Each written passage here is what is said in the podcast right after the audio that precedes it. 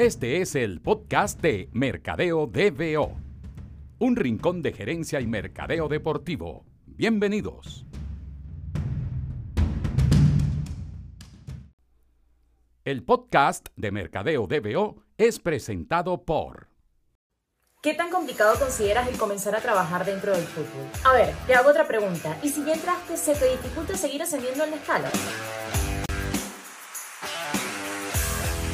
Te presentamos el Departamento de Asesorías de la Pizarra del DT. Con nuestra red de expertos podemos ayudarte a potenciar ese proyecto en el que has trabajado durante tantas horas. Veamos cómo aplicar. Lo primero que debes hacer es dirigirte a la dt.com y darle clic a Asesorías. Allí podrás leer los detalles de la modalidad ofrecida, la lista de expertos y algunos casos de éxito. Cuando estés listo, puedes llenar los campos de contacto. Allí es cuando nosotros recibiremos la información, la evaluaremos con nuestros expertos y te daremos respuesta de cómo te podemos ayudar mediante una planificación y metodología estratégica. Hagamos realidad ese proyecto que tienes en mente. Bueno, bienvenidos una vez más a nuestro podcast de Mercadeo DBO. Eh, vamos a retomar la periodicidad que teníamos hace tiempo de compartirles un episodio semanal con algunos de los temas más interesantes que estemos viendo en el mundo del mercadeo deportivo y la comercialización del deporte. Este episodio vamos a dedicarlo a uno de los aspectos mm, más interesantes del nuevo acuerdo laboral entre Major Baseball y el sindicato de peloteros Em, o al menos el que me parece a mí el más interesante, ¿verdad? Eh, ya está haciendo ruido en los medios, es el tema de los parches en las camisetas y la publicidad en los cascos. ¿okay? Si ustedes son seguidores del béisbol de las grandes ligas, bueno, sabrán que eh, ya MLB ha experimentado con este tipo de espacios, sobre todo en las series internacionales, eh, en Londres más recientemente eh, fue una de las series donde, donde pudimos ver este tipo de presencia publicitaria, tanto en el uniforme de los Yankees como en el de los Medias de Boston. Y bueno, finalmente está incluido en, en, el acuerdo más reciente, como les comentaba. Sin embargo, hay muchos periodistas eh, de la fuente mm, hablando de que no están todavía cerrados 100% los términos, a pesar de que está incluido en el nuevo acuerdo. Eh, todavía se están negociando algunos aspectos mm, más pequeños o algunas particularidades más, más puntuales. Pues, sin embargo, con la información que ya se tiene, sí se estaría abriendo MLB a una, a una nueva era en presencia de, de marcas puntualmente en los uniformes, algo que, como ya les decía, es algo que se, se, ha explorado en algunas series puntuales, sin embargo no, no se le había dado cabida como tal en, en, las franquicias, pues en los equipos de, de, las grandes ligas. ¿De qué estamos hablando? ¿No? Estamos hablando de un, de un parche, ¿ok? Eh, en principio de, de, 4 pulgadas y media por 4 pulgadas y media, o sea, sería el espacio máximo, o son más o menos 11.4 centímetros, o sea, no, es un parche pequeño, ¿verdad? O el espacio no sería un espacio pequeño. Eh, una de las cosas que, que, está todavía por confirmarse es la ubicación de este parche. Se está eh, eh comentando en principio que sería sobre el, un, un término que la verdad es que yo desde el punto de vista comercial no, no lo entiendo cuál sería el parámetro para fijarlo, pero el término exacto es el hombro predominante, ¿ok? Eh, eso deja muchísimos espacios abiertos porque si el jugador, ¿sabes? Si el bateador es, es bateador de las dos manos, mm, ¿sabes? O ataja con una mano y, y batea a la mano contraria, em, creo que todavía ahí tienen muchas cosas que ajustar. Pero volviendo a lo nuestro, ¿verdad? Que es el tema comercial, creo que lo más interesante son las cifras que se están comentando ya de cuánto podría valer ese espacio para una marca. Mm, el, monto que se está comentando es entre 20 y 30 millones de dólares para los equipos top, ¿ok? Eh, para los equipos de mayor exposición, en este caso Dodgers de Los Ángeles y, Yankees de Nueva York. Mm, evidentemente cerca de ese número habría otro grupo de 3, 4, 5, 5 clubes, 5 equipos que, que, estarían manejando entre 15 y 20 millones, pero ya en esos números es una barbaridad, o sea, tengan en cuenta que si se cierran estos acuerdos, por ejemplo, de, de Yankees y Dodgers, por esos montos por año, ¿ok? Ya sería un monto superior al que algunos, equipos han firmado por los derechos de, de nombre de sus estadios, por los naming rights de, los estadios. Entonces, eso les da una dimensión a ustedes también de, de lo que estaría, la puerta que se estaría abriendo para los equipos en términos de ingresos eh, en, en una categoría, por decirlo así, que, que, antes no se había permitido. categoría en, términos de, posicionamiento de marca, ¿no? Porque el tema de las categorías que sí van a estar permitidas en ese espacio es, es otra cosa interesantísima de, conversar. Por lo pronto, evidentemente no, no marcas eh, de bebidas alcohólicas, ¿verdad? Eso siempre eh, está eh, en el tapete, ¿no? Esa restricción que, bueno, en principio tiene su, su fundamento, no, sé si fundamento, yo creo que hay, que hay una opinión eh, en torno a la presencia de, de, ese tipo de productos ya muy marcada en, en el tema de las grandes ligas. yo, yo veo sobre todo que, bueno, al, al haber otras categorías otras marcas, otras categorías que están igual dispuestas a invertir, es una categoría que MLB se puede todavía eh, permitir cerrar de alguna manera. Hay evidentemente un grupo de detractores el tema de la presencia de bebidas alcohólicas en la práctica deportiva y lo que eso comunicacionalmente puede eh, generar en torno a los públicos más jóvenes que siguen el deporte, etcétera, etcétera. ¿no? Yo la verdad es que no, no estoy tan seguro. ¿okay? Creo que lo he comentado varias veces para mí sigue siendo una oportunidad enorme, manejada de la manera correcta y ahí creo mucho en una frase que siempre le escuchaba a, Daniel Pratt, que dice que no, no, cree en la prohibición, sino en la regulación. Yo creo que la, regulación correcta para la participación de este tipo de marcas es importante para el deporte. Hay un dinero importante para el desarrollo del deporte que tienen esas marcas y creo que, eh, insisto, la, la, palabra correcta sería regular, regulación, ¿no? La, la regulación correcta sería quizás el término con el que me gustaría que se fueran eh, con respecto a este tema de las bebidas alcohólicas. La otra categoría que va a estar bloqueada es el de las compañías de apuestas. ¿okay? Y esto es increíble. Toda la apertura que está teniendo el deporte en los Estados Unidos de cara al tema de las apuestas. Incluso Major Baseball y varios equipos de Major Baseball se están preparando para eso. Evidentemente dependiendo de las legislaciones locales de, sus estados.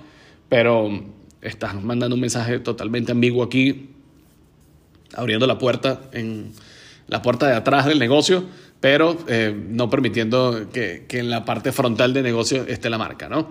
Eh, quizás sea algo paulatino, progresivo, que, que, MLB quiere ir haciendo eh, eh, por fases para que el choque no sea tan grande o quizás la, em, la respuesta del público no sea tan agresiva, pero la verdad es que es un mensaje poco, poco coherente. Y finalmente, eh, y eso me llamó mucho la atención, marcas de, de, medios de comunicación, lo que ellos llaman media brands, o sea, sería un espectro bastante grande que tampoco tendría permitido adquirir los derechos de estos, de estos parches de publicidad. Eh, solo a modo de comparación, ¿verdad? Este parche que les decía que es más o menos, o sea, el espacio sería de, de 11.4 por 11.4 centímetros, es el doble del parche que está actualmente en las camisetas de la NBA. O sea, eso para que tengan más o menos ustedes un, no sé, un punto de comparación. O sea, y, y eso es muy importante hablar de eso particularmente porque evidentemente hay, hay proyecciones de cuál sería mmm, finalmente la, la exposición de las marcas, ¿verdad? Ustedes saben que hay, hay compañías como Blinkfire y otras, otras compañías similares que, que se encargan directamente de, de cuantificar eh, la cantidad de, de, exposición que tiene un, logo o una marca en, en un, uniforme. Eh, hay mediciones específicas de eso, eh, pero, pero aquí hay una particularidad del béisbol que es un deporte donde hay una buena cantidad de tiempo en el que los atletas están más o menos sin moverse, o en una posición mucho menos, eh, de mucho menos movilidad que deportes como el baloncesto o como el fútbol. Entonces eso va a favorecer tremendamente el, la exposición de las marcas que estén en el uniforme y podría brindarle una ventaja competitiva al béisbol en términos de presencia de, estos parches eh, versus esas otras dos disciplinas. En principio, eh, hay una compañía que antes se llamaba Block 6, que, que eh, ahora creo que se manejan bajo Excel Analytics o, o algo así, ¿verdad? Y ellos están estimando que eh, la exposición por juego para el parche sería de 37 minutos. ¿okay? Eso comparado con, con la NBA eh, es, es 4 minutos en la NBA. O sea, es una oportunidad gigantesca que tiene MLB. Es, eh, estos datos que les estoy comentando los saqué de, de un reporte que hizo Sports Business Journal, ¿verdad? Y, y hay sin duda hay un, un punto muy fuerte de, de negociación al momento que los equipos salgan a vender estos espacios. Ya hay varios equipos que han estado haciendo lobby por esto. Una de las cosas que todavía no se ha acordado es si los equipos que ya tengan acuerdos para aprovechar el parche pueden hacerlo de la presente temporada 2022 o si va a ser algo que va a arrancar en 2023. Pareciera ser que, que va a arrancar en 2023. Eh, pero eh, imagínense el, la fortaleza de este argumento, ¿no? O sea, la inversión que estás haciendo en un equipo de la NBA, eh, y aquí tendrías prácticamente 10 veces más minutos de, exposición para tu marca. Y luego, bueno, hay otras implicaciones, lo que esa exposición representa para las marcas y cómo puedes monetizar eso posteriormente a través de las otras palancas del equipo. Eso ya es una conversación de, de, otra cerveza, ¿verdad? Pero, pero sí es interesantísimo que ya se esté hablando de esos, de esos números, eh, porque, bueno, evidentemente las marcas, sobre todo las marcas que estén buscando conocimiento, o sea, exposición, alcance y que no, y no necesariamente eh, mm, otro tipo de objetivo comercial, sino dar a conocer la marca, que es sobre todo lo que vimos en principio con algunas marcas en, en, el baloncesto también, ¿no se acuerdan? Con Wish, con los Lakers, ¿sabes? Eh, estaban buscando abrirse espacio en, un nuevo mercado, en este caso en el mercado de los Estados Unidos, y, si ese es el, objetivo principal de las marcas que estén buscando participar en estos parches, creo que es un argumento muy potente el hecho de, tener 10, casi 10 veces más minutos de, de, lectura 100% de tu marca o de exposición 100% de tu marca en un partido de, de béisbol y, y, evidentemente eso potenciado con la evidente alianza eh, de tu producto al, al, equipo con el que te, te estés asociando. Si, si es uno de estos equipos grandes, unos Dodgers, un, unos Yankees de Nueva York, eh, entonces, bueno, es un valor agregado bastante potente, una combinación bastante potente. Hay otro punto interesantísimo de, de esto, ¿verdad? Este tema de, de, los parches en las, en las mangas eh, o en el, en el hombro, ¿verdad? Faltaría que si eso se, finalmente se decida. Eh, hay, hay muchas conversaciones sobre, sobre cuestiones que todavía están muy, muy turbias de discutir, de, de si, qué tipo de, si va a haber algún tipo de lineamiento para la presencia de las marcas, o sea, si, si va a ser netamente un tema de logotipos, si va a ser un tema netamente de, de eh, eh, presencia de, de, la imagen visual ya, ya aprobada por las marcas o manejada por las marcas o por los sponsors que, que quieran adquirir los espacios, o si va a haber algún tipo de libertad creativa de uso de esos espacios. Estoy seguro que algunos de ustedes pudieron revisar los, los, detalles del acuerdo de Spotify con el Barcelona y el hecho de que van a utilizar el pecho de la camiseta para promocionar a algunos artistas eh, y la identidad gráfica de esos artistas, pero que va a ser algo que va a variar y que no necesariamente esté asociado a la marca Spotify, habla precisamente de eso, ¿no? Es una apertura creativa al, al uso del espacio porque al final el, espacio de la camiseta se, se transforma en, un, en, una plataforma de comunicación, ¿no? Y, y, si lo quieres ver desde esa óptica, entonces, bueno, ¿por qué restringirte al logo o a la presencia gráfica de una marca cuando puedes utilizarlo con otros fines? Y eh, ahí, por ahí pasa cualquier tipo de cuestiones, ¿no? que, que, una marca pueda variar la presencia que tiene en el, en el uniforme, en ese, en ese espacio que ya les comentaba. Y imagínense que una marca pueda variar qué productos son los que, los que ubiquen el uniforme a lo largo de, de la temporada o incluso eh, asociarse con el calendario promocional del equipo y dependiendo de la presentación de uniformes alternativos eh, sirva también de plataforma para la presentación de algún producto que esté lanzando esa marca puntualmente en, durante el año de, de juego de, de, las grandes ligas. Y también, bueno, otras, otro tipo de cuestiones, mmm, quizás más herramientas tecnológicas, que también las vimos en, en el Super Bowl, ¿no? Este tema de, del código QR, y entonces, bueno, si ya tú me estás diciendo que mi marca, eh, el espacio que tú me estás vendiendo, puede tener hasta 37 minutos de presencia relativamente eh, fija en, en, la pantalla, bueno, ¿qué tal si yo pongo un código QR ahí y veo cuál es, el, cuál es la monetización directa de, del tráfico que yo pueda lograr a través de tu transmisión de televisión en ese código QR? ¿Cuánta gente se lo descarga, no?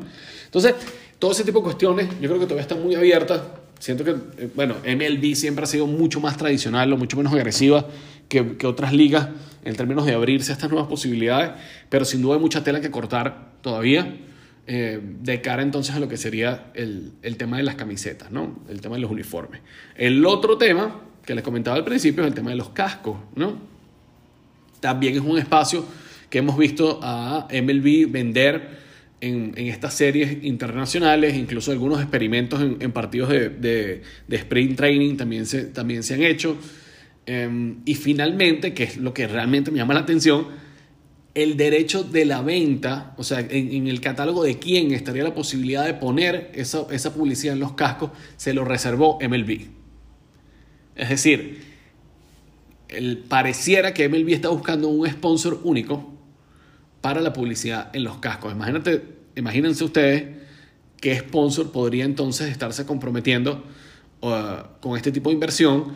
Ya sabemos que entonces el parche de un equipo top costaría entre 20 y 30 millones. Les dije que los otros estarían entre 15 y 20, quizás los más pequeños alrededor de 8 o 10, ¿verdad? O sea, el rango total sería entre 8 millones y en el caso más optimista, 30 millones de dólares. ¿Cuánto podría estar pidiendo MLB a un sponsor para ofrecerle los cascos de todos los equipos de las grandes ligas? Eh, tampoco hay detalles de esto, ¿ok? Aquí estoy yo especulando, ¿no? Al ellos haberse reservado ese derecho, que, que, existe esa posibilidad de que se lo vendan a, un solo, a una sola marca. También está la otra posibilidad de que, bueno, lo regionalice, este, incluso la posibilidad que, ¿sabes? No, no me parecería raro con respecto a lo que ya MLB viene haciendo hace tiempo, que es el, el tratar de, de, comercializar los espacios de acuerdo a, a, lo que en su momento esté, esté trabajando la liga. O sea, imagínense que haya un sponsor para la temporada regular, otro sponsor para eh, cuando arranquen las la, la series divisionales, otro para las series de campeonato y, eh, y otro para la serie mundial. ¿no? Eso creo que es una posibilidad también más que, más que real, viendo por cómo, cómo ha venido eh, MLB segmentando esa presencia o esos espacios de marcas en los últimos años. Pero bueno, eh, sin duda estamos abriendo, un, estamos pasando un, un capítulo eh, a nivel de presencia de marcas en MLB muy importante. Hay, hay, creo que hay que seguir muy de cerca cómo las marcas adoptan o, o se aproximan a esta posibilidad. Eh, yo creo que va a haber muchas marcas de estos segmentos emergentes que van a buscar asociarse con, con algunos de los equipos y, y, y, darle visibilidad a sus proyectos. Siento que todavía, tanto en, la NBA como en Major League Baseball, eh, sigue siendo, ese sigue siendo el verdadero atractivo de este tipo de, espacios para las marcas que, buscan exposición, que buscan reconocimiento, que buscan ponerse en el mapa, que buscan ponerse en la, en la mente de los potenciales consumidores.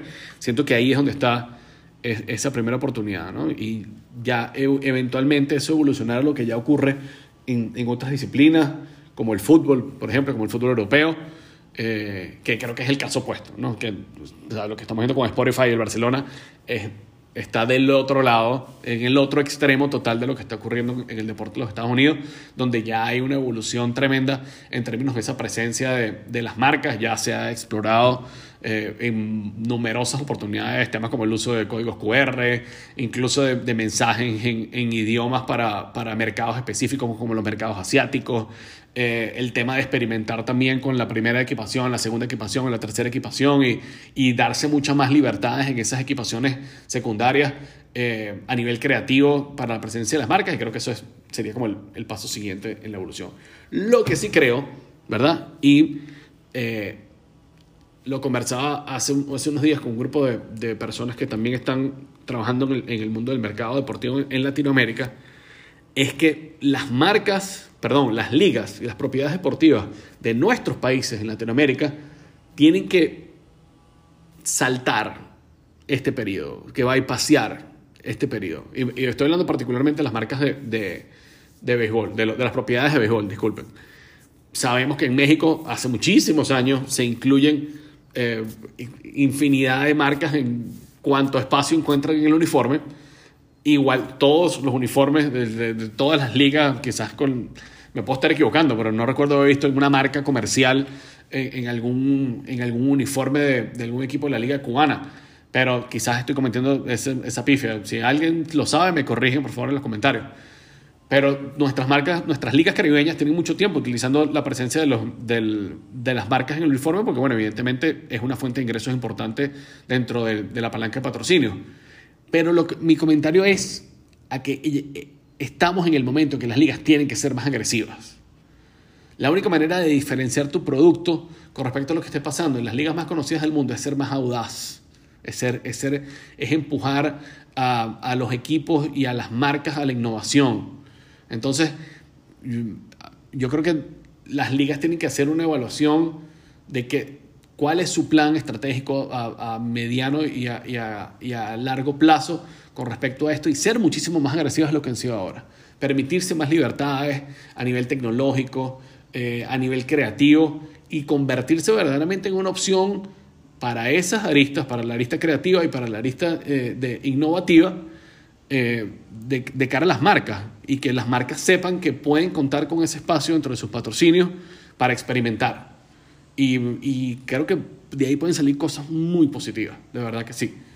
Eh, nada, eso es lo que quería comentar con ustedes en este episodio. Eh, regresando, como les dije, muy probablemente eh, nos vemos igual el, miércoles de la semana que viene en otro, otro episodio del podcast de Mercado de BO, pero bueno, agradecido como siempre a todas las personas que escuchan este espacio, que nos dejan comentarios en todas nuestras redes sociales y también sus calificaciones en todas las, las plataformas donde está disponible este podcast. Muchas gracias por escucharnos y nos vemos la semana que viene.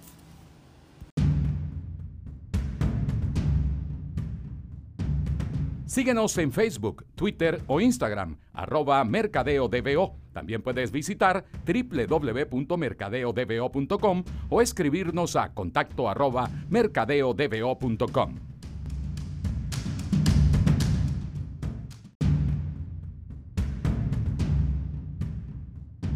Esto fue el podcast de Mercadeo DBO.